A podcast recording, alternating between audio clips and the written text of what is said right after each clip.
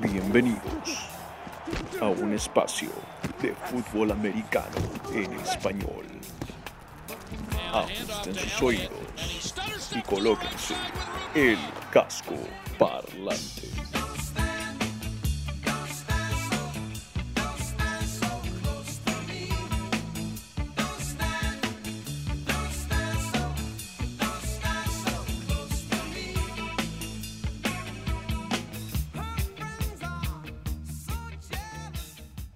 Hola, hola, hola, hola, ¿qué tal todos? Tengan muy, pero muy buenas noches y bienvenidos a Casco Parlante, su podcast de la NFL totalmente en español de la National Football League del fútbol americano profesional de los Estados Unidos, el deporte más hermoso del mundo para el Perú y todo el mundo de habla hispana. Mi nombre es Simón Carpio, una de las cabezas dentro de este casco parlante y junto conmigo el panel que ustedes ya conocen, el panel en el que ustedes no confían para las apuestas, pero sí para los pronósticos y las buenas razones. Ellos son Rodstad Rodrigo Delgado de Mole y el pragmático David Thornberry, mejor conocido como el seductor.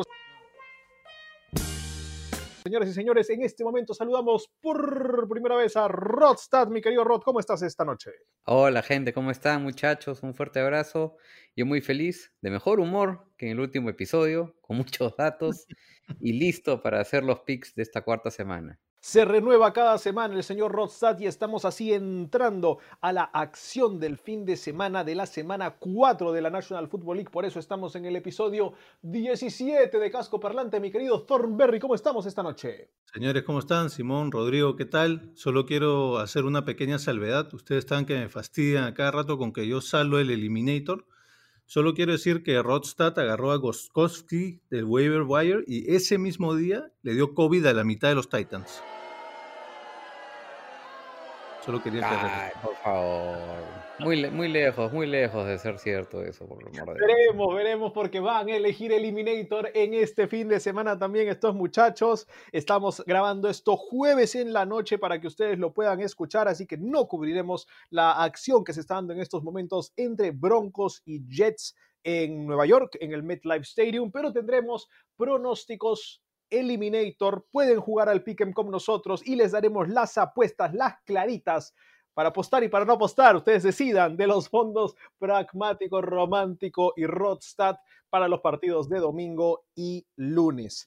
Así que si están listos muchachos, vamos a empezar. Mi querido Thornberry, ¿está listo usted? Listo, mi capitán. Mi querido Rodstad, ¿está listo usted? Nunca jamás. Ah, mira cómo se están. Ustedes no solo cambian roles, según lo que me cuentan. Muy bien. Nos vamos, señoras y señores, a hacer los pronósticos de esta semana y empezamos con el partido de domingo por la tarde. Los Colts de Indianapolis ante los Chicago Bears. Señoras y señores, empecemos con Thornberry. ¿Quién gana este partido? Para mí lo van a ganar los Colts y mi razón es muy simple. Los Bears, ahorita en su récord dice 3 y 0. La verdad es que los Bears son un equipo 0 y 3. ¿Por qué? Porque ellos no han ganado esos tres partidos. Sus rivales los perdieron. Y los Colts no van a cometer los mismos errores que esos rivales. Colts ganan. Oh, interesante de que decida, se decida por los Colts el señor Thornberry. Mi querido Rodstad, antes de darte la palabra para que elijas alguna de estas honestamente deplorables ofensivas, Revisa los números de los Colts. Mm, Bueno, vamos a estar difiriendo en eso, vamos a estar difiriendo en eso, pero la canción de la semana es Don't Stand So Close to Me de Da Police, esta canción elegida. Pr- Primero porque es una canción que ninguno de los tres habíamos nacido cuando esta canción había salido. Parece que se está haciendo tendencia aquí en Casco Parlante esto. Es difícil encontrarlas porque claramente yo soy mucho más joven que estos muchachos. Pero vamos a hablar un poquito de por qué fue elegida y para eso Rosat nos va a contar un poquito cuál es la temática esta semana, Rod. Efectivamente, la canción esta vez se ha elegido por la noticia que ha estado circulando hace unos días y es los casos positivos de COVID en el equipo de los Titans que hace cancelar el primer partido de la NFL. Ambos ahora tienen el bye en la semana 4.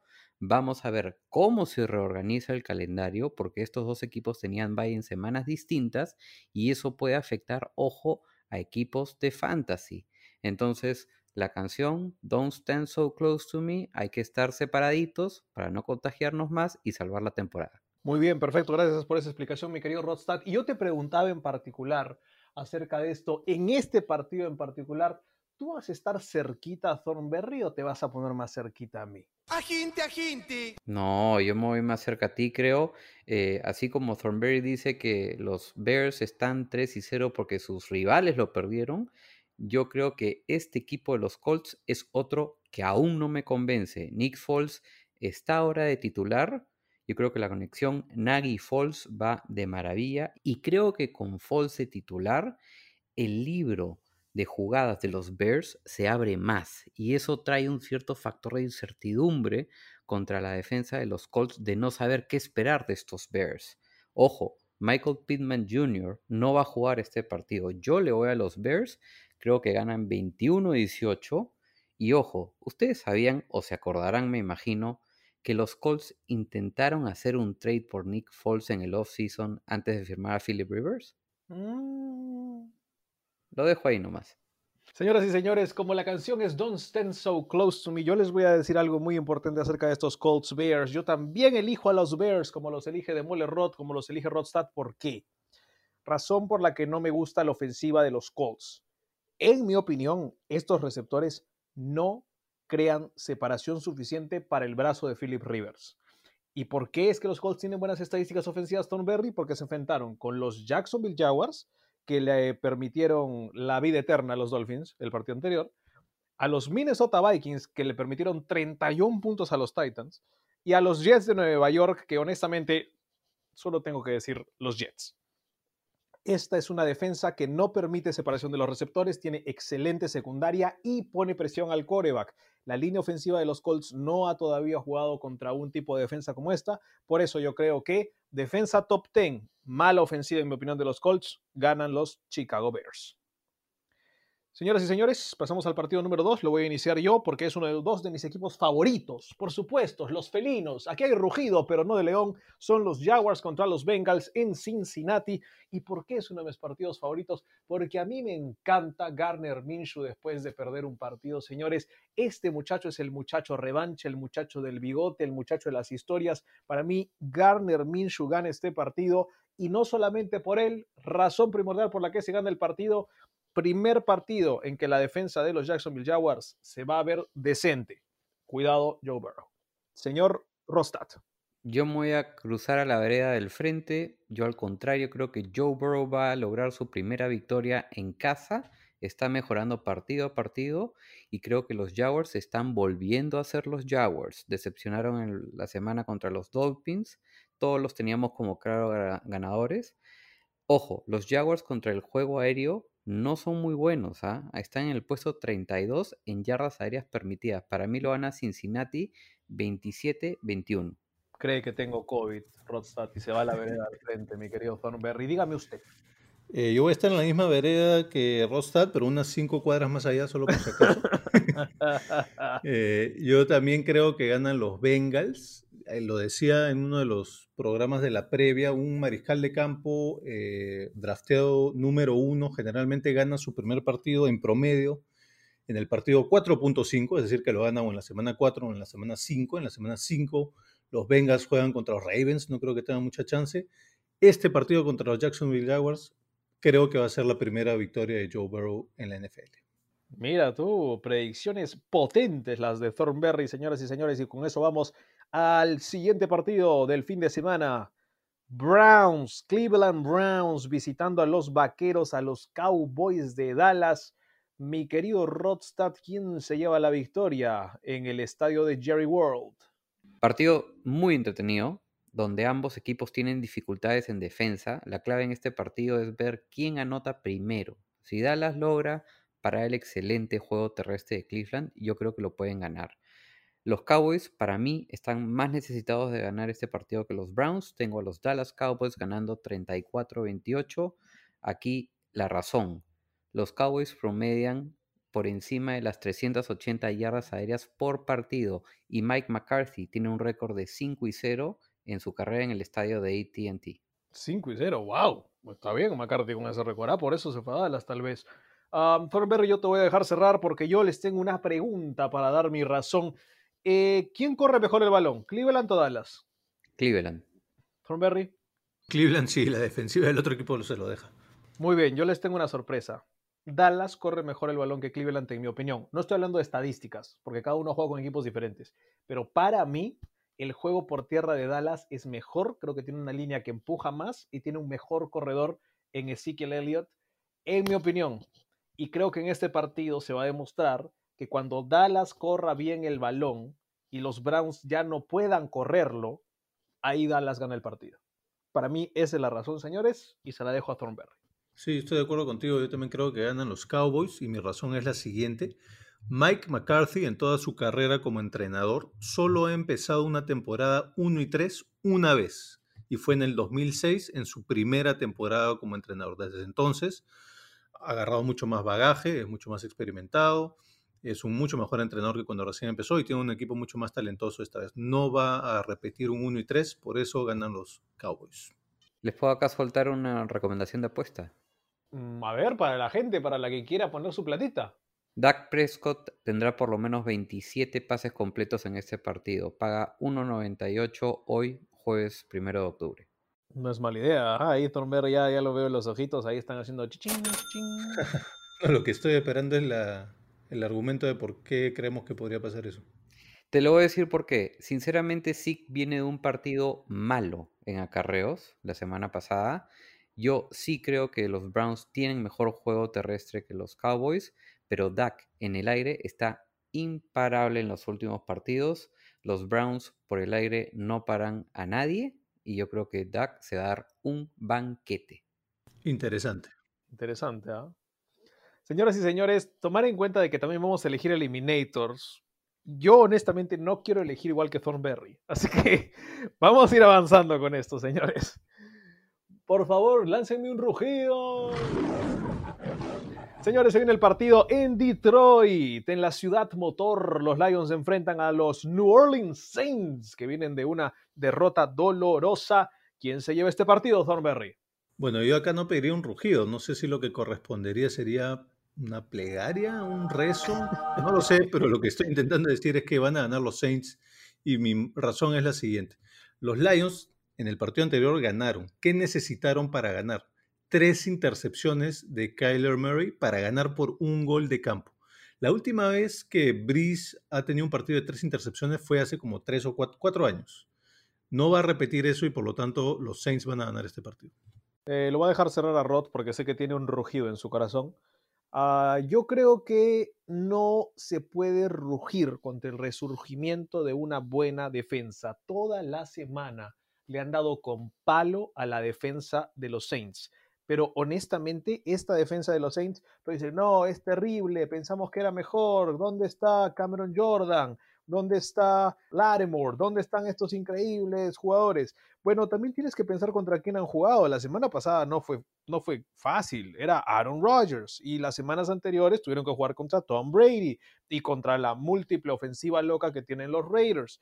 Los Lions no son así. Así que yo creo que este es el resurgimiento de la defensiva de los Saints. Me parece que de este partido en adelante el calendario es mucho más sencillo para esta defensa y van a comenzar a ganar. A ver, muchachos, yo no estoy tan seguro de esto. Sí estoy seguro de que si los Saints quieren llegar al Super Bowl, tienen que ganar este partido. Ojo con este dato. Stafford y Breeze en enfrentamiento entre ellos están 3 y 3. Las cosas están parches. Lo único que me preocupa acá es que Patricia, que es defensivo, tiene el tiempo suficiente para ya idear una estrategia de juego centrada en parar a Camara, porque no regresa Thomas aún, no es seguro. Los Lions son ese tipo de equipo que año a año te demuestra que pueden ganarle a cualquiera, pero también lo pueden perder con cualquiera. Y hablando un poquito de la defensa de los Saints, tienen que mejorar, claro que sí. Han forzado solo una patada de despeje en sus últimas 17 posiciones defensivas. Eso es terrible. Aquí yo también me mantengo firme. Tienen que ganar los Saints, lo ganan creo 31-21. Y aquí doy un consejito de apuesta. Camara tendrá por lo menos 52 yardas por vía aérea. Aún no sale la cuota en Betson, pero fírmalo. Interesante. Siento que quiso rugir, pero se le quedó atorado el rugido, te digo. No, en serio. Lo sentí ahí como que está, como que le iría al, al, al spread, al spread de los Lions, ¿ah? No, mira, te voy a decir, es que esto es como hacerle una intervention a una persona. Acá le estoy haciendo una intervention a los Saints. O sea, tienen que ya dejarse, dejarse de... O sea, tienen que ya empezar a comportarse como un equipo serio candidato a Super Bowl. Claro que cuando regrese Thomas la cosa va a ser distinta, pero ahorita como están no pueden ser tan Thomas dependientes. El- la última vez que los Saints perdieron tres partidos consecutivos al inicio del 2016, por si acaso. Ya, exacto, yo busqué esa data también y no está tan lejos. Dios no te escuche y Michael Thomas regresa esta semana porque no lo tengo, lo tengo en mi fantasy y no puedo ponerlo, es, es frustrante. Ay, señores. Bueno, cerramos el partido de los Saints entonces contra los Lions y vamos a pasar al partido de los Seattle Seahawks contra los Miami Dolphins. Yo voy a empezar con esto, lo dejaremos cerrar al señor Thornberry porque sabemos que le encantan las aves marinas. En el fútbol americano, en las demás cosas no sé, pero yo creo que es muy simple este partido. Los Dolphins todavía no están ahí. Sí, que qué lindo que los Dolphins, que ganaron un partido, que ah, son emocionantes, Fitzpatrick, Fitzmagic, no están a este nivel. Russell Wilson es otro nivel en este momento. Y, es mucho mejor, simple, ya está. No, hay más razón, Rod. Sí, totalmente. Russell Wilson es la razón por la cual elijo a los Seahawks. Totalmente de acuerdo contigo. A los Dolphins les falta aún, aunque me parece interesante. Lo de Mike Gesicki es un gran jugador que tiene un gran futuro. Chris Carson no juega, pero no importa. Un mensaje para DK Metcalf: no seas soberbio. Ahí está, me gustó, me gustó ese mensaje. Thornberry. Absolutamente alineado con ustedes, principalmente a Russell Wilson. Ahora, con un poquito más de detalle, ¿no? Miami es el cuarto equipo que más puntos de fantasy le permite a los mariscales de campo y juegan contra el mariscal de campo que más fantasy points tiene, que es obviamente Russell Wilson. De hecho, es el único eh, mariscal de campo que tiene más de 100 puntos en el fantasy. Por ese motivo, los Seahawks ganan. ¿Y es tu Eliminator? No. Holy shit. Creo que hay uno clarísimo para Eliminator, así que si algo sale mal, no me echen la culpa a mí, porque creo que todo el mundo lo va a tener. Ay, no. Ay, no me hagas eso, por favor. Todo el mundo lo tiene. ¿Cuál es el problema? Bueno, al menos No. tengo un reemplazo, por si acaso. Yo también, dices yo algo, lo cambio, lo cambio al instante, dices algo. Ah, señores, los Vikings se enfrentan a los Texans. Esto es en Houston, dos equipos 0 y 3, que al comienzo de la campaña no pensábamos que iban a empezar 0 y 3, siendo sinceros. Tal vez no los teníamos en playoffs o algo así, pero 0 y 3 o 0 y 4 nos parece exagerado, creo yo. Habló por mí al menos.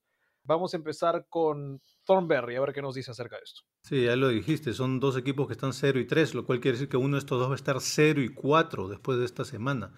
Yo no creo que los Texans sean un equipo 0 y 4, pero para elaborar un poquito mi razón, básicamente el motivo por el cual creo que ganan los Texans es porque en las últimas tres semanas ah, se han enfrentado a los Chiefs, a los Ravens, a los Steelers. Creo que han entrenado, entre comillas, muy bien contra esos rivales y ahora van a sentir la diferencia en facilidad, digamos, contra los Vikings y por eso ganan los Houston Texans. Muy bien, me gustó, me gustó esa razón. Rodstad, ¿van a ganar los vikingos o los tejanos? Partido con mucha pimienta, señores. Uno de ellos, como, como efectivamente dice David, va a tener su primera victoria y el otro creo que se puede ir despidiendo de los playoffs. Deshaun Watson tendrá un excelente partido y lo voy a decir por qué. Es cierto que la línea ofensiva de los Texans ha estado no protegiendo bien a Watson, pero esta línea defensiva de los Vikings es de lo más flojito para atacar a los quarterbacks. Va a ganar Houston. Acá me da pena por Dalvin Cook, que se está haciendo una tremenda temporada y no se merece el equipo en el que está. Muy bien, yo tenía una razón similar, es, es una razón con pregunta también, porque quería que ustedes me ayuden a elaborar esto. Mejor jugador de los Vikings esta temporada. Cook. Dalvin Cook, claro. Ok, díganme otro que sobresalga, que sea así, que sea así increíble. Otro de los Vikings que sea increíble. Bueno, está apareciendo el novato receptor, ¿no? Exacto. Claro, pero no, no te puedo decir que es increíble, pero mi segunda opción sería él, más que nada porque Thielen serviría como decoy para sus puntos de fantasy. Ok, y en defensa tal vez, no sé, Harrison Smith o algo así. Los Texans tienen dos estrellas, una en defensa y una en ofensiva, y los Vikings no. Entonces, de Shawnee Watt contra solo Dalvin Cook, lo siento, las superestrellas ganan este tipo de partidos de, de vida o muerte, y para mí, de Shawnee Watt son superestrellas, y por eso ganan los partidos los Texans.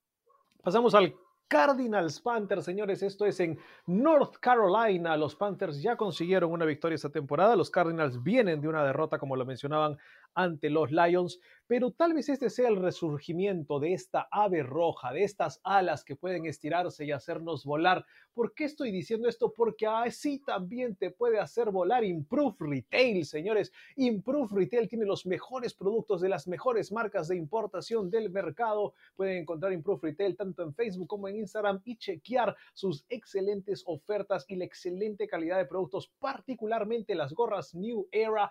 Y si tú quieres una gorra New Era de los Arizona Cardinals, si tú te quieres ver como Larry Fitzgerald, si tú quieres ser el nuevo Carly Murray, señores y señores, por favor ingresen a Improve Retail en Instagram y en Facebook y obtendrán 10% de descuento con el código de casco parlante o de rebeldía deportiva de la cual somos parte de esa linda familia. Así que por favor no se olviden, ahí van a encontrar la imagen del gorro de los Cardinals en las páginas de, uh, de, Improve Retail, me parece que también en la de Rebeldía Deportiva y a través de ese medio podrán conseguir un descuento en la fabulosa gorra de los Arizona Cardinals. Está linda, ¿no, Thornberry, la gorra? Lindísima, además me la voy a poner para celebrar cuando acierten este pick, que justamente son los Cardinals, y mi razón es la siguiente. Los Panthers son el tercer peor equipo anotando en zona roja y los Cardinals son la segunda mejor defensiva en zona roja. Por ese motivo van a ganar los Cardinals. Muy bien, Rod, te la voy a dejar cerrada para que tú cierres, perdón. ¿Por qué? Porque para mí es muy simple. Uno de los corebacks más precisos que yo he visto en mi vida en su corta edad es este Kyler Murray. Entonces, no, ¿cómo corre? No, cuando uno ve dónde lanza la pelota, la coloca donde la quiere colocar. Me gusta cómo lanza Kyler Murray. El partido pasado hizo tres intercepciones. Eso no le va a pasar de nuevo. Fue un partido desastroso, partido de rebote. Kyler Murray se pone la gorra de Improve Retail y mete al menos tres touchdowns. Rot. Sí, efectivamente los Cardinals tienen que lavarse la cara después del mal partido contra los Lions. Y mi razón es porque la semana 3 para estos dos equipos, para mí, no existió. El éxito de la defensa de los Panthers y, digamos, lo ocurrido en ofensiva de los Cardinals en sus últimos partidos son cosas de una sola vez. Lo gana Arizona 31-21. Muy bien, señores y señores. Pasamos a otro partido que también está cargadito. ¿eh? Cargadito, ¿me entendieron? Se viene el partido de los Chargers, que va a enfrentar a los Bucaneros, que también tienen el buque cargado, uh, en Tampa Bay. El equipo de Tom Brady contra la defensa de Joey Bosa. Voy a empezar yo, si les parece bien. Para mí, este partido se lo lleva Tom Brady. Tom Brady contra una buena defensa es, es difícil, en verdad es difícil. Justin Herbert contra una buena defensa es imposible. Así que, señores, lo gana Tom Brady y lo ganan los Bucaneros. Sí, yo estoy de acuerdo contigo, Simón. Yo también tengo a los Tampa Bay Buccaneers por la siguiente razón. Brady contra los Chargers está 9 y 2, histórico, incluyendo perdón, histórico no, desde el 2007, incluyendo ocho victorias seguidas. En los últimos ocho encuentros que ha jugado contra los Chargers, Brady ha ganado. Por ese motivo, ganan los Buccaneers. Efectivamente, Tom Brady ha mejorado bastante contra Denver. Poco a poco se va viendo una mejora en él y yo creo que se lo tiene que agradecer a la defensa de los Bucks que le permite tener esa holgura en tiempo. Y un dato de Tom Brady, tiene un récord de 19 y 5 contra quarterbacks novatos. Eh, mi razón por la cual lo va a ganar Tampa es por la defensa, básicamente, que está de moda y es una amenaza para cualquier equipo. Para que se hagan una idea, la defensa de Tampa Bay a lo que va del año está quinta en yardas aéreas permitidas y tercera en yardas por tierra. Es una defensa de lujo, señores. Para mí lo gana Tampa 28-14. Estar soltero está de moda, me dicen ahí en la radio, muchachos. hablemos de un partido entonces que también podría estar soltero, porque uno de estos equipos es muy bueno y el otro está en la NFL al menos. Ravens se enfrentan al Football Team. Los Baltimore Ravens vienen de la derrota ante los Chiefs. Los Washington Football Team ah, me parece que también vienen de una derrota, si no me equivoco. Si alguien me quiere corregir, hágalo. Sí, es correcto. Muy bien. Eh, vamos a empezar con Rod. Rod, ¿quién se lleva el partido del equipo sin nombre contra los... Uh, ¿Vienen a ser halcones los Ravens? ¿Son cuervos? ¿Cuervos? Cuervos. Son Perfecto. Lo cierro desde ahorita. Gana Baltimore, es mi eliminator. La razón, Dwayne Haskins comete muchos errores en ofensiva para entregar el balón y esta es una de las mejores defensas de la liga. Los Ravens cuentan con 26 partidos consecutivos acarreando para 100 o más yardas. Es la racha más larga Así que para mí, Baltimore 37-17 y es mi eliminator. Thornberry, ¿qué vas a hacer? Los Baltimore Ravens No, God, please, no. no son mi eliminator, pueden respirar tranquilos. Dios mío. Sin embargo, sí creo que van a ganar este partido y la razón es muy simple. Eh, si bien la defensiva, la línea defensiva del Washington Football Team es bastante buena, hay que ver si va a jugar eh, Chase Young, creo que no. No juega. no juega, entonces esa es una gran baja. Se vio una gran diferencia en la defensiva de Washington con y sin Chase Young. Además de eso, en la semana 2 vimos lo que pudieron hacer o lo que no pudieron hacer para detener a un mariscal de campo móvil como es Kyler Murray. Y por lo tanto, probablemente Lamar Jackson se va a mandar un buen partido, va a dominar este partido y por eso van a ganar los Ravens. Tengo miedo. Honestamente tengo miedo, muchachos, Yo- porque creo que Coge, sí se... coge, se- coge el eliminator, coge el eliminator una vez, aprovecha. Ya elegí el eliminator de todo el resto de gente, ya pueden elegir con tranquilidad los Ravens. Ay, Dios mío. Bueno, yo le elegí a los Ravens para ganar este partido y es una razón muy simple. Los Washington Football Team no tienen nombre. Los Ravens, como ustedes me han dicho, son los cuervos. En inglés, una bandada de cuervos se llama un murder. ¿Sabes lo que es un murder? Es un asesinato. Eso es lo que va a pasar en este encuentro. Tal vez el equipo más talentoso contra tal vez el menos talentoso ganan los Ravens, en mi opinión, así de simple. Y no, no es mi eliminator. Y les voy a contar ahora por qué. Bien, Simón, bienvenido. Bienvenido al Eliminator. Señoras y señores, el siguiente partido del cual vamos a hablar el jueves sucederá en Los Ángeles. Los Rams de Los Ángeles se enfrentarán a los Gigantes de Nueva York. Y en este partido, claramente sabemos qué es lo que va a elegir el señor Thornberry, así que yo les voy a contar mi razón de por qué he elegido a los Rams de Los Ángeles para ganar este partido y como mi eliminator. Primero, el viaje es duro, cruzar todo el país, eso ya lo he venido diciendo en diferentes partidos y está sucediendo. Es difícil cruzar todo el país para jugar, pero el mayor problema para mí este encuentro no es ese, es de que o Daniel Jones se come una paliza o lanza tres intercepciones. No hay más opciones. Es o te vas a caer Aaron Donald 40 veces encima con Michael Brokers o vas a estar lanzándole pases al contrario. Esas son las únicas opciones que veo para Daniel Jones y por eso elijo a los Rams y pongo aquí mi bandera, señores. Este es el momento en que bautizo a Thornberry para que se le vaya el mal yuyu del Eliminator. A partir de este momento, gracias a mi mano, no volverá a fallar. Y si eso no funciona, habrá sido pragmatizado. Eh, yo también tengo a los Rams acá y mi motivo, y también es mi eliminator, dicho sea de paso, por si no había quedado claro. Y mi motivo es muy simple. Eh, los Rams, siendo entrenados por Sean McVay, han ganado el 90% de los partidos cuando están favorecidos en las apuestas por un touchdown o más. Si están favorecidos en la apuesta por 7 puntos o más, en este, en este partido están favorecidos por 12 o 12.5 puntos, han ganado 16 de 18 partidos, por ese motivo ganan los Rams. Yo solo espero de que aquí no pase ninguna brujería, no se a alguien. A ojos cerrados, la apuesta más segura de todas, señores, los Rams. Vienen con la moral al tope. Daniel Jones ha estado entrenando mucho el balón. Su línea ofensiva no lo protege como debería. Cuando está presionado, o lanza una intercepción, ocasiona un fumble. Aaron Donald lo va a avasallar. En la secundaria está Jalen Ramsey, por lo que no va a tener que alternar mucho, porque los Giants no tienen un cuerpo de receptores tan diverso que digamos. Lo deberían ganar los Rams 31-17. Los Rams han anotado 24 puntos como resultado de sus recuperaciones de balón en defensa este año. Son la quinta mejor marca de la liga.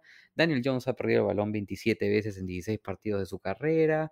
Es decir, si ganan los Giants, señores, yo no sé qué voy a hacer. Porque o me tomo un valeriana o me tomo un bismutol porque me da un dolor de estómago que no sé a quién culpar y me voy a sentir muy mal por mi querido yo amigo. sí sé a quién culpar.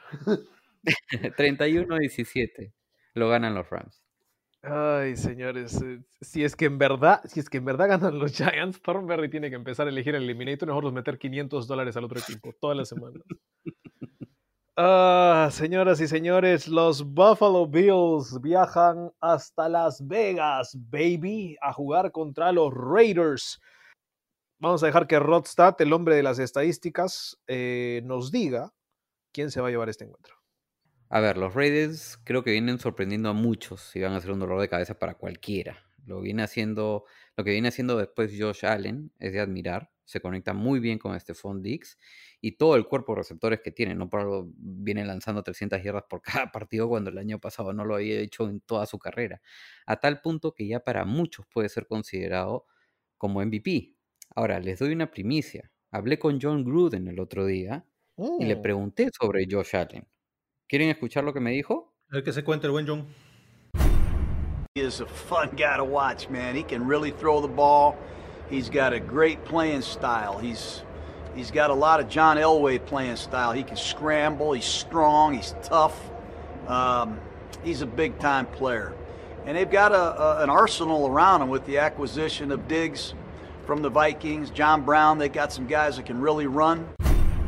Lo- le tira flores un poco más a Josh Allen y al equipo de Buffalo. Y los Bills promedian 31 puntos por partido en el 2020, la tercera mejor marca. Gana Buffalo 27-24, pegadito nomás.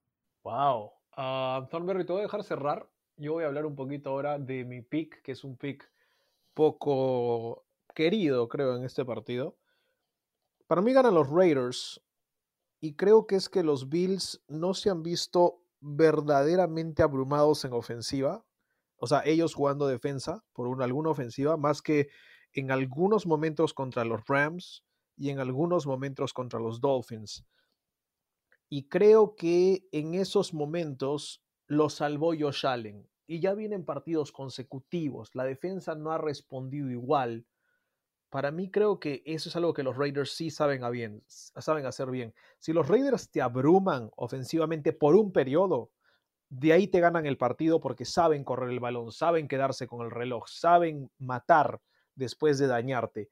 Eh, el tema es que Gruden a New England no lo pudo nunca dañar para de ahí matarlo.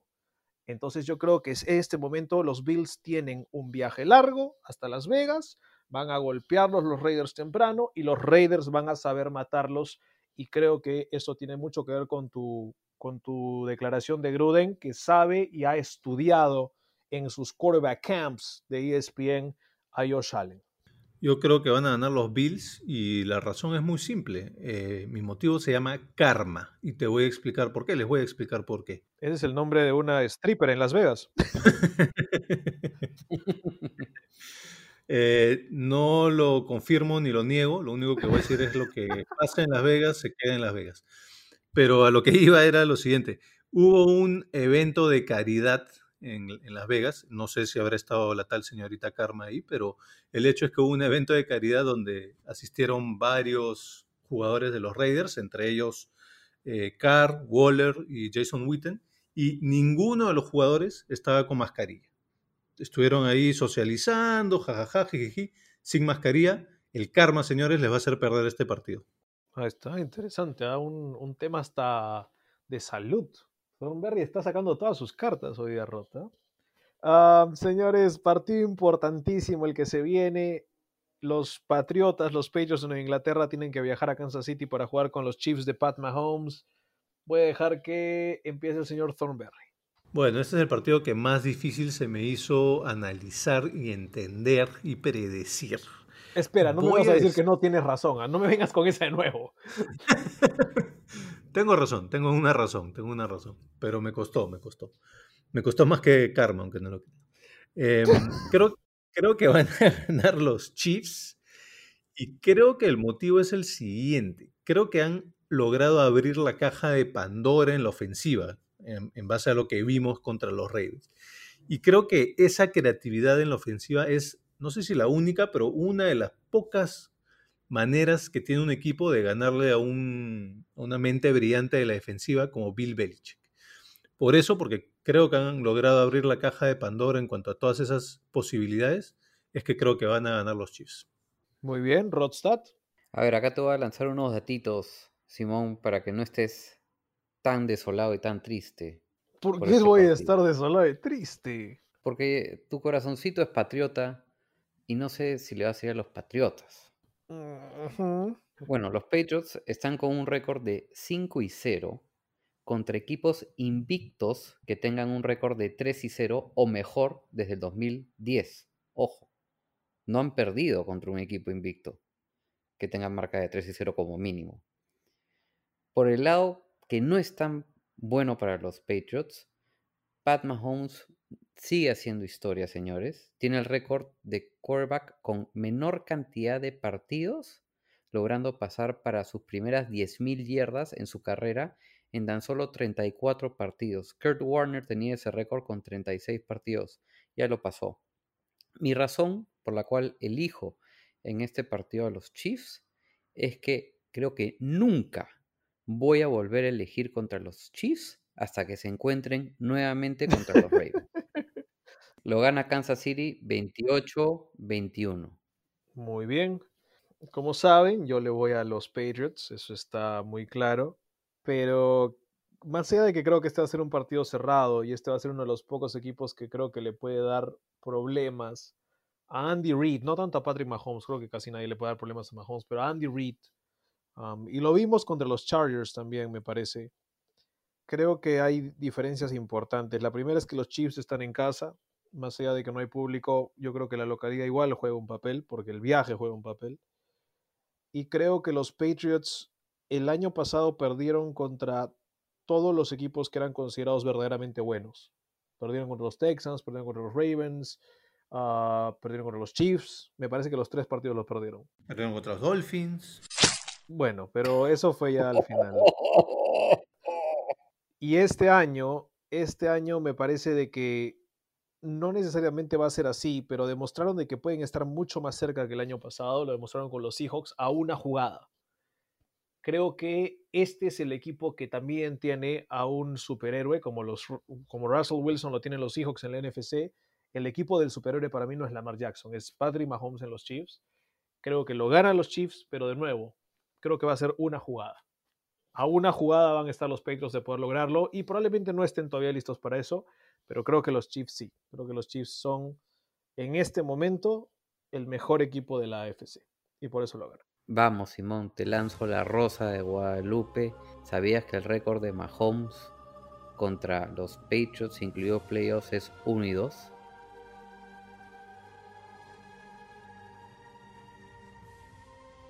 Sí, sí lo sabía, porque los vencieron en los playoffs en Kansas City y perdieron el año pasado con ellos en Foxborough y todo, me parece. Y el año pasado, el año anterior ese también. Vamos, Patriots, vamos, Bill Belichick. Ese es el partido que tienes que demostrar que eres una, la mejor mente estratégica de la liga. Veremos, esperemos de que sí roto. Perdón por la interrupción, pero quedó justo una pregunta pendiente de Miguel Tataje que hablaba de estos pads. Y él efectivamente preguntaba qué necesitan hacer los pads para afianzar más su juego este domingo y si creemos que podrían dar la sorpresa frente a Kansas. Bueno, ya todos estamos unánimemente de acuerdo en que lo ganarían los Chiefs, pero yo quería hacerte una pregunta, Simón, y ver si es que entiendo bien este famoso el Patriot Way, el estilo de los Patriots para ganar un partido. Lo que me gusta mucho de Nueva Inglaterra es que ellos adaptan su sistema de juego dependiendo del rival a que enfrentan. En la primera semana vimos que fueron más por tierra contra los Dolphins, en la segunda fueron más por aire contra los Seahawks y en la tercera volvieron a ir por tierra contra los Raiders. Entonces, ¿es este el Patriot Way o el Patriot Way se refiere a otra cosa? No, el Patriot Way es otra cosa. Yo creo que más que nada lo que viste, eh, los Patriots son un equipo que siempre va a ir por tierra. No es de que fueron más por aire por diseño contra los Seahawks, en mi opinión, sino de que fueron más por aire porque tenían que venir todo el tiempo persiguiendo a Russell Wilson. Russell Wilson venía a touchdown, tienes que ir por aire y, de alguna manera tienes que ir por aire. Y creo que también por, porque los Seahawks demuestran muchos huecos en esta defensa que están teniendo, especialmente en zona, cuando juegan zona, y eso Cam Newton sí lo sabe aprovechar. Creo que los, los receptores de los Patriots en man-to-man, en uno contra uno, no son tan buenos todavía. Lo que sí te diría del Patriot Way, el Patriot Way simplemente es haz tu trabajo, todos los jugadores son reemplazables, el mejor juega y las estrategias que tengamos se adaptan al personal que tenemos y a quién, contra quién juguemos. Lo que sí creo que los Patriots han hecho estos últimos años y se adapta mucho para este partido particularmente, es de que, en mi opinión, si no es la mejor secundaria de la liga, den el palo. La de los Patriots en talento. Tienen al menos cuatro corners que serían titulares uno o dos en cualquier otro equipo casi. Y tienen safeties muy buenos. Y eso que no está Patrick Chung. No por algo los Dolphins y los Lions se refuerzan con, con ellos, ¿no? Exacto, y por eso yo creo que está diseñado esto para tratar de vencer a Kansas City, para tratar de detener los, ¿qué? Cuatro buenos receptores que tiene Kansas City, un buen ala cerrada y además un fullback que puede atrapar pases y corredores que pueden atrapar pases. Si te das cuenta, las armas de Mahomes en cada jugada tiene al menos cinco armas muy, pero muy viables, cada jugada. Entonces los Patriots armaron su equipo pensando en tenemos que detener el juego por aire y ya por tierra ya ven cómo lo detienen con los jugadores que tienen. E- En ese sentido, sí, por ahí va el Patriot Way. Una pregunta sobre el Patriot Way. Eh, ¿Balones desinflados, filmaciones clandestinas y favoritismos arbitrales no entran en el Patriot Way o, o- o eso No, es no, parte no, del no, Patriot Way también? ratito. Leíste el reporte de los balones desinflados y el, el resto de cosas sufrieron sus castigos por no haber entendido bien las reglas y ya Ah, los no habían entendido bien la regla, perdón, sorry, sorry. La, la llevaron al límite la regla, la llevaron al límite. Ya, alguien. Tiene, alguien tiene que llevarla al límite para que de ahí vean qué es lo que no se tiene que hacer. Ah, claro, para mejorar, ¿no? Para mejorar, por supuesto. También llevaron al límite la relación con los árbitros en las prácticas.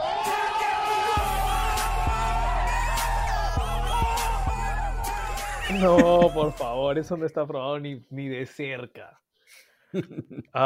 Pero, pero sí, o sea, es, es creo, eh, el Patriot Way es muy de negocio. Es de, somos un negocio, manejámonos como una empresa y hay muchos equipos que no, no lo hacen así. ¿no? ¿Se desinfló un globo? ¿Qué onda? Una, pelota, son- sonaba que estaban desinflando una pelota. Ay, no Dios mío, están jugando en Kansas City, ya no sean graciosos. Ah. Lo que no se descifla es el casco parlante, señores, está ahí, bien armadito. Eagles contra 49ers, vamos a ver ahora el corazón de Roth, así que voy a empezar yo y el señor Thornberry va a seguir.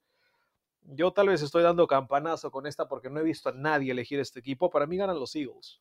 Y les digo por qué. Creo que los 49ers, más allá de ser un hospital, son un equipo que se ha estado doblando toda la temporada. Ha estado lesión y lesión y lesión y lesión. Y cuando tú tan temprano le pegas a un equipo, se va a romper en un partido. En algún partido se va a romper. Muchos pensaron que era el partido anterior, pero los Giants no pueden romper ni un huevo, ni contra la de la cena, no pueden. Los Eagles sí pueden.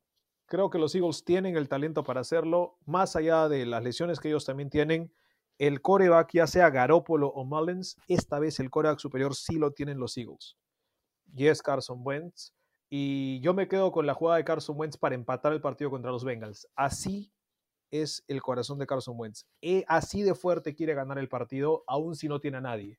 Yo creo que los 49ers no tienen eso, en este momento al menos, y por eso creo que lo ganan los Eagles. Yo discrepo contigo, Simón. eh, si bien esto se me hizo difícil de analizar justamente por el tema de las lesiones y, y justamente el coach Rosales compartió ahí una noticia que en el entrenamiento de ayer de los Eagles solo había un receptor disponible por lesiones.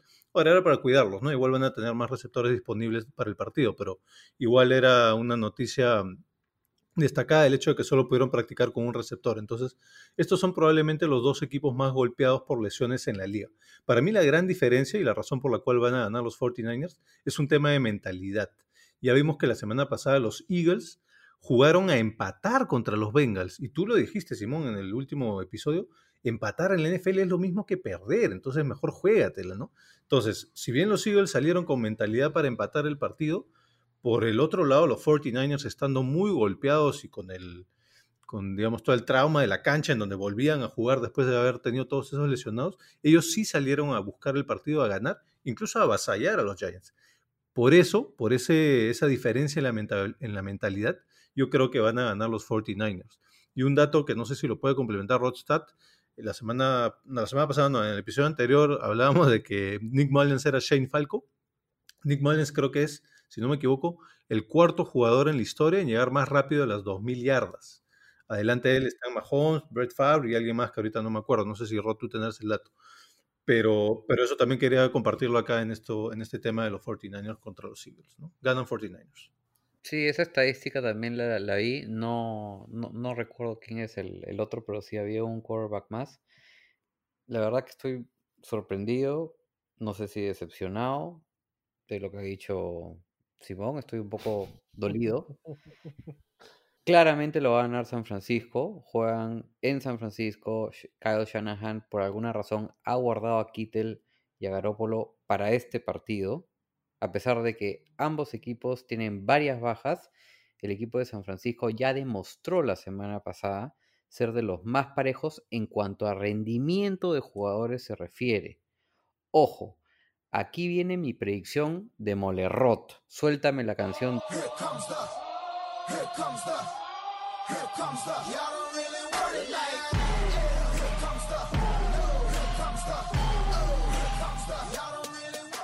No me sorprendería si Doug Peterson pone a Jalen Hurts si Wentz la sufre al inicio del partido. Y les digo por qué. Wentz lleva seis intercepciones en tres partidos. En el 2017, 2018 y 2019 lanzó siete intercepciones cada año jugando 13, 11 y 16 partidos respectivamente. Que no les sorprenda ver entrar a este rookie. La defensa de los 49ers es la segunda mejor de la liga contra el pase. Nick Mullens lanzó para más de 300 yardas contra Nueva York, a pesar de contar con running backs, wide receivers y tight ends suplentes sin intercepciones. Así que, señores, yo creo que Simón va a ser como ese fanático de los Eagles que se va de su casa a Chicago a buscar a Nick Foles. Nick Mullens es el cuarto mariscal de campo en tener más yardas en sus ocho primeros titularatos, con 2.277 yardas, detrás de Cam Newton, Andrew Locke y Pat Mahomes. Ese era el dato que quería darles. Y si me permiten agregar, ojo que tanto Kittel como Debo Samuel ya regresaron a entrenamiento. Yo creo que ya hubo una conversación entre Doug Peterson y Wentz, te digo, y, y conversaron fuerte. Escúchame, pueden conversar fuerte, pueden irse a cenar, a una velada romántica, ver el Golden Gate si les da la gana, no va a pasar nada. Lo mejor que le puede pasar hoy en día a los Eagles es que Matt Ryan vaya a Filadelfia y Wentz vaya a los Falcons. Me- mejor fit imposible para ambos. Bueno, veremos, veremos. Yo solo quiero prepararte para, para lo que pueda pasar. Señoras y señores, eso será Sunday night. Va a ser un interesante partido de Sunday night. Porque el Monday night, el homenaje a nuestro, bueno, a mi colega, a nuestro amiguísimo John Sutcliffe de ESPN. Ya nos haremos amigos de John para que nos dé también algunos datos. Falcons Packers en Green Bay. Los increíbles Falcons. Humiliation. No hay otra manera de ponerlos. Contra los muy, muy, pero muy buenos Packers. Yo voy a dejar que cierre Thornberry en esta rod. Quiero tu opinión primero. Ok, muchachos, al igual que a los Jets, ya aprendí a no elegir nunca más a los Falcons hasta que por lo menos se deshagan de Queen. Si tienen una gran ventaja, la friegan. Y si están con la desventaja, no saben remontar un partido. Es más, esa palabra no existe en el diccionario para ellos. Rogers ha demostrado que viene endemoniado. 887 yardas, 9 pases de touchdown y 0 intercepciones en sus primeros 3 partidos. Aún así, le quiten una pieza como Davante Adams, logra sacar el partido adelante y sin complicarse, la verdad. O sea, prácticamente, como quien dice, ¿no? Como quien se saca el polvo del hombro. El dato, los Packers lideran la liga en el promedio de puntos por partidos, 40.7. Para mí lo gana Green Bay 35-24, partido de alto octanaje, vayan al over. Yo solo tengo una razón muy simple. No quiero ir en contra de Aaron Rodgers toda esta campaña, me parece. Les dije que iba, que iba a estar enojado, iba a dar miedo. Por ahora está sonriente y todo lindo, pero se va a ir al final del año. y está poniendo la campaña que los Packers soñaron que pusiera hace ya años. Para mí este sí es un partido trampa y se lo comenté a la gente del grupo de Fantasy de Casco Parlante. Creo que los Falcons siempre le hacen buenos partidos a Rogers y a los Packers y los complican, pero por ahora no voy a ir en contra de Aaron Rodgers, me quedo con los Packers. Sí, yo estoy de acuerdo con ustedes, yo también le voy a los Packers. Eh, necesito ver ganar a los Falcons antes de elegirlos nuevamente después de las dos últimas falconeadas. O sea, no los puedo volver a elegir, salvo la próxima semana contra los Patriots. Bueno, está bien. Señoras y señores, así como cuando un árbitro, un cebra en el emparrillado lanza un pañuelo, yo les voy a lanzar unos pañuelos a mis compañeros porque vamos a hablar del fondo de apuestas individuales eh, de casco parlante. Ya saben, hay tres fondos. El fondo romántico, quien les habla, el fondo Rodstadt del señor Rodrigo Delgado y el fondo pragmático, que intentó ser fondo seductor y bueno, todavía puede serlo, todavía puede serlo, del señor Thornberry. Vamos a darles tres apuestas cada uno. Ah, no sé si alguno habrá decidido combinar por fin alguna, probablemente no, ah, para estos partidos de fin de semana. ¿Quién desea empezar? Porque hemos estado empezando de quien le va más abajito a quien le va más arriba, así que si les parece, yo voy a empezar esta vez. Eh, yo tengo tres apuestas separadas eh, en esta semana que disfruté mucho hacerlas porque las hice antes de tiempo, las hice como que temprano en la semana, me parece que las aposté el mismo martes y hay una que la puse el lunes y todo antes de que se termine la semana pasada porque, porque me gustaron mucho. Así que espero que ustedes también disfruten conmigo de estas, si es que deciden tomarlas. La primera que hice y, y me agradó muchísimo fue para el partido de los Jaguars y los Bengals. Es, creo, la que menos confianza le tengo, pero me parece súper atractiva es el over, así de simple. Más de 43 y medio, es decir, que entre Bengals y Jaguars van a poner al menos 44 puntos. Paga 1.52, 52% de ganancia. Me agradó mucho. Me agradó mucho y creo que entre ambos al menos 45 puntitos así. Está bonita, me ha gustado, me ha gustado. Ah, Rams Giants, partido también para poder apostar. Le voy al over de local. 24.5 es la línea que me ponían para los Rams, es decir, que tiene que hacer 25 puntos o más el conjunto de Los Ángeles, paga 1.40, solo 40%, pero le puse dólar 50. A la de los Bengals Jaguars solo le puse un dólar, a esta le puse dólar 50, a, los Rams y los Giants. Y eh, donde más dinero coloqué fue realmente a la apuesta más arriesgada. Ojo, ¿por qué? porque se enfrentan los Tampa Bay Buccaneers a Los Angeles Chargers. Y al parecer Betson o la línea de apuestas cree que los Buccaneers no anotan más de 22. La línea de puntos está en 22 y medio. Si los Bucaneros, si los Bucaneros anotan 23 puntos o más, 1.65 de ganancia, 65% de ganancia.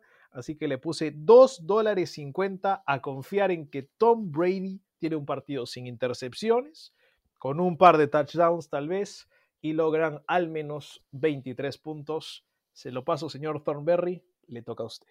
Me han gustado tus apuestas, Simón. ¿eh? Lento, seguro, no muy ambicioso, pero seguro, me gusta.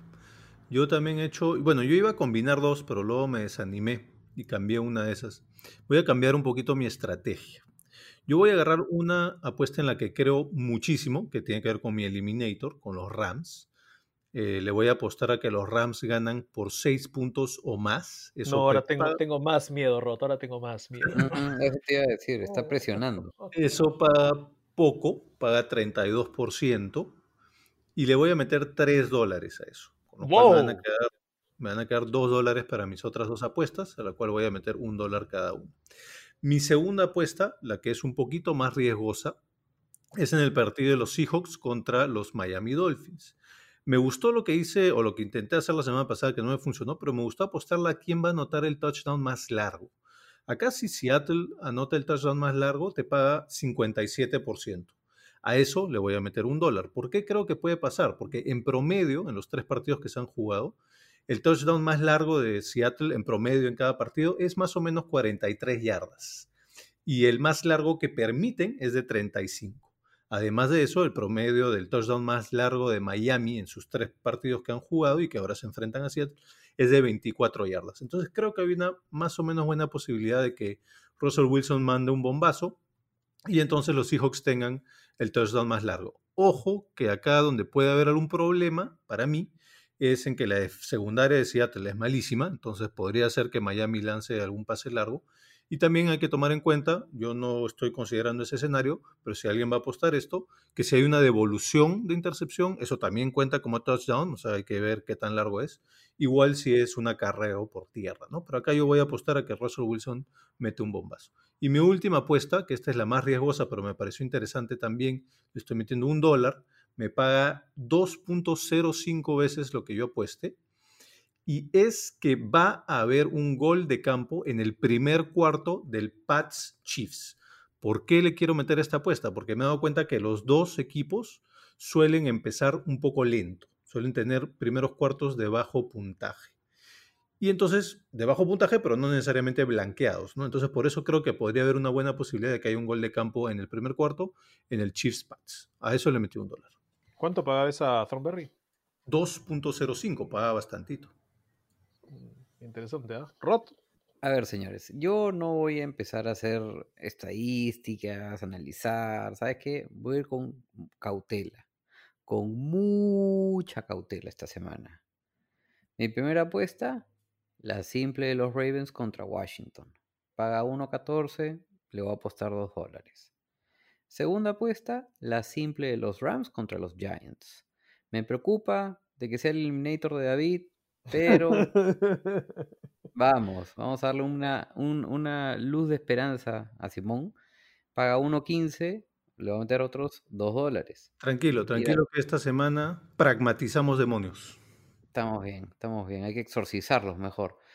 Bueno, y mi tercera apuesta, señores, también la simple de los Seahawks contra los Dolphins. Acá me sorprendió mucho. Los Seahawks paga 1.34 y le voy a apostar un dólar. Esas son mis tres apuestas.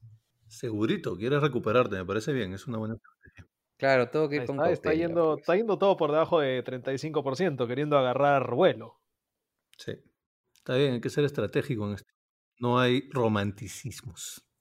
Señoras y señores, estas apuestas vinieron gracias a Improve Retail. No te olvides que Improve Retail tiene los mejores productos en el mercado del mercado internacional. Importa productos increíbles. Si quieres gorras de la NFL como la que están, la que están vendiendo y teniendo en vitrina la de los Arizona Cardinals, ayúdate con nuestro 10% de descuento tanto en casco parlante como en, mm, como en rebeldía deportiva.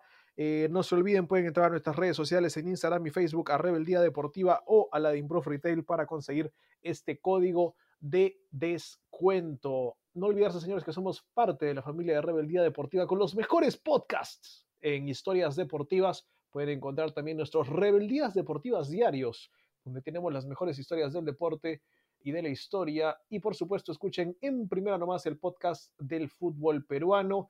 Y no se olviden que cuando regrese la temporada del NBA para el próximo año, David Thornberry estará dando su Tao de la NBA también para el deleite de todos sus fanáticos que quieren ser seducidos.